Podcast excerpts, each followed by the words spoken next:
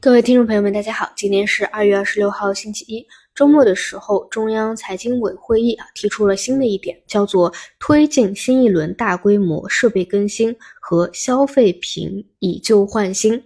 这个呢，算是周末新出来的一个呃热点啊。那么在我的理解当中呢，它跟啊短期这一次的呃八零阳的侧重点还是不一样的。那第一个阶段呢，叫做救市。也就是经过了一轮啊，实质性其实是股灾啊，千股跌停，股指达到两千六百点呢这样的一个位置。那当务之急最重要的肯定是把市场它能够股指托起来啊，往各个宽基的方向注入流动性啊。那这个只是第一个阶段。那么第二个阶段，你想想更加啊推动行情更进一步实质性的啊，代表着信心复苏的话，那就是重点放在经济上。你在经济上能够有什么样的一个？措施，那么像这种大规模设备更新啊，消费品以旧更新更新啊，啊，这个都是其中的细则之一。比如说啊，像像提到的这个点，那券商的呃当中解读当中呢，可能会把它分成几类啊。第一类就是一些生产类的设备，比较典型的代表呢，像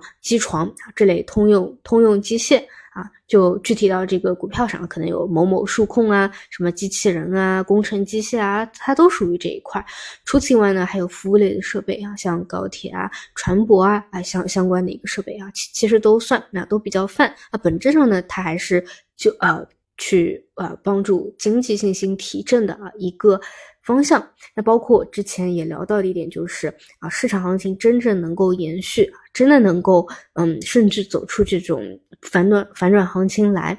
很重要的指标啊，就是去关注一些信心啊，强力的跟这个。经济信心啊，包括股市信心相关的方向，能不能够也走出来啊？而不是仅仅只有啊有一定的避险性质的这个中特估高股息啊，能能够能够有有表现啊？那与之比较正相关的呢，嗯，就是包括啊消费股啊，然后大金融、周期、贵金属啊，其实都是嗯关联比较紧密的啊，也是。下一轮吧，能够有没有表现的啊？我个人的一个一个侧重点。那么再说回整个市场啊，实际上呢，年前年后啊，整个啊第一轮的这个啊这个救市还是这个表现的比较强劲的啊，就是能够看到啊这样的一个意志和。呃，决心嘛，那事实上呢，就是趋势真的能够转变啊，那么就是上涨不言顶啊，趋势没有转变的，就是下跌不言底啊，这一点呢，需要大家可以在各个板块方向里面啊，哪哪怕就是嗯画趋势线的啊这样一个角度，你看看它到底是还在下跌通道里面，还是说已经摆脱了这样一个下跌通道？那么就我自己的啊这样的一个一个一个观察来看啊，现在比较冷比较啊牢靠的啊。有趋势转变的，目前呢，嗯，只看的啊，像 A 五零啊等方向啊，这个底分型走的比较的漂亮。那理论上来说呢，只要回踩不破颈线位啊，那就是一个确认。那当然跌破颈线位，那么就是很多资金的一个止止损线啊，或者说不牢固啊，不确认啊。但是整体来说，确实已经是走的非常之强了啊。那。除其他的，那很多都还是需要观察，或者说距离这个确认啊，可能还是嗯需要一定的时间。那如果说行情啊今年真的能够走出来的话，其实无非呢就是分成几段。那第一段就是嗯这种救市的行情啊，就是可能是有一点硬拉，但至少呢，嗯不管硬拉也好，还是还是怎么样啊，整个效果还是可以的。那其次啊，就是能够把这个活跃资本市场口号啊，当时提出来的那个点，或者说八二八啊那个做空比较强啊，就是真的是摧毁了很大这个信心的那个点，能够收复回来啊，能够把这个位置收复回来，才仅仅只是第一步。你仅仅只是把当时聊到的那个、那个、那个口号，或者说啊那一次啊。是代表信心重挫的那个位置啊，能够初步的啊给你收复失地，那站稳了那个位置啊，才是说下一步啊，整个呃资产能不能够重估？因为很多可能就是确实你跟全球的这种牛市的这种行情相比啊，就是确实就是它是有很大的一个一个空间的。那前提条件那自然是。啊，对于很多啊恶意做空的这个势力，能不能够真的得到一个控制啊？其次呢，就是打铁还需要自身硬嘛啊，比如刚才聊到的这种啊。设备更新啊，或或者未来的这些其他新外资啊等等等等，能不能够真正的落实啊？能够把这个经济复苏的信心给提升起来。那么，如果真的能够做到，既在这个交易上，在交易上啊，这种 IPO 啊、做空啊，都能够啊有根本性的措施去扭转这样一个不太好的预期。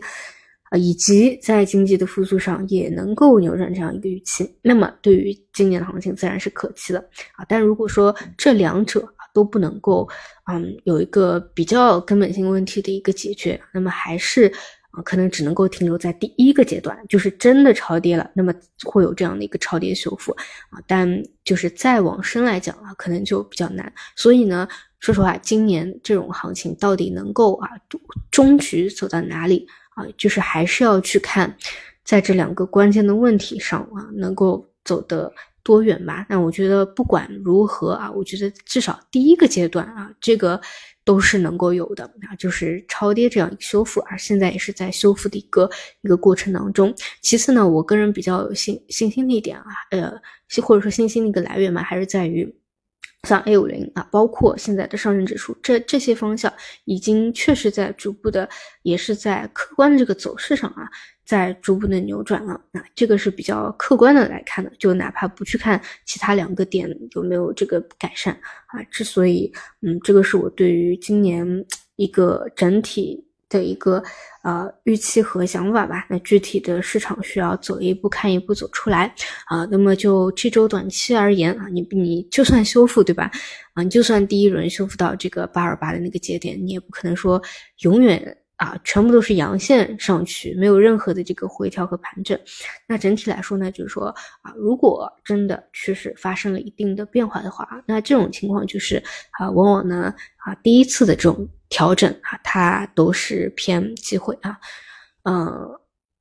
呃，当然啊，这个还是我觉得还是要看结构，比如说，嗯，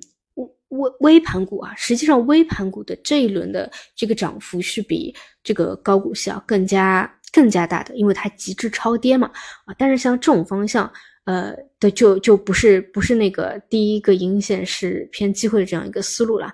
嗯，它很有可能是短期一个结束的信号啊，就是有可能它会继续逼空，这个呢跟量化的回补都是息息相关啊，这种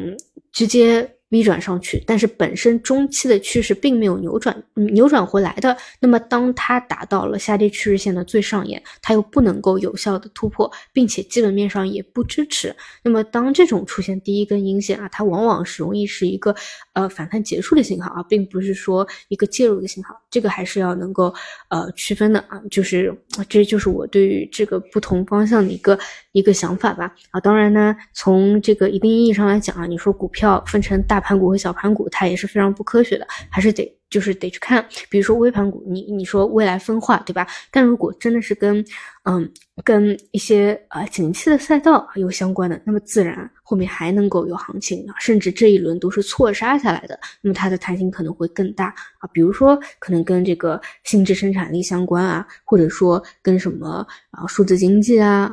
AI 啊啊这种这种。大的方向相关的啊，那么那么他们可能没有结束，也就是说呢，未来可能会迎来啊比较大的一个分化，这个在选股和选方向上就需要啊有一定的这样一个一个一个想法在了。好的，那么以上就是今天的所有内容，那我们就中午再见。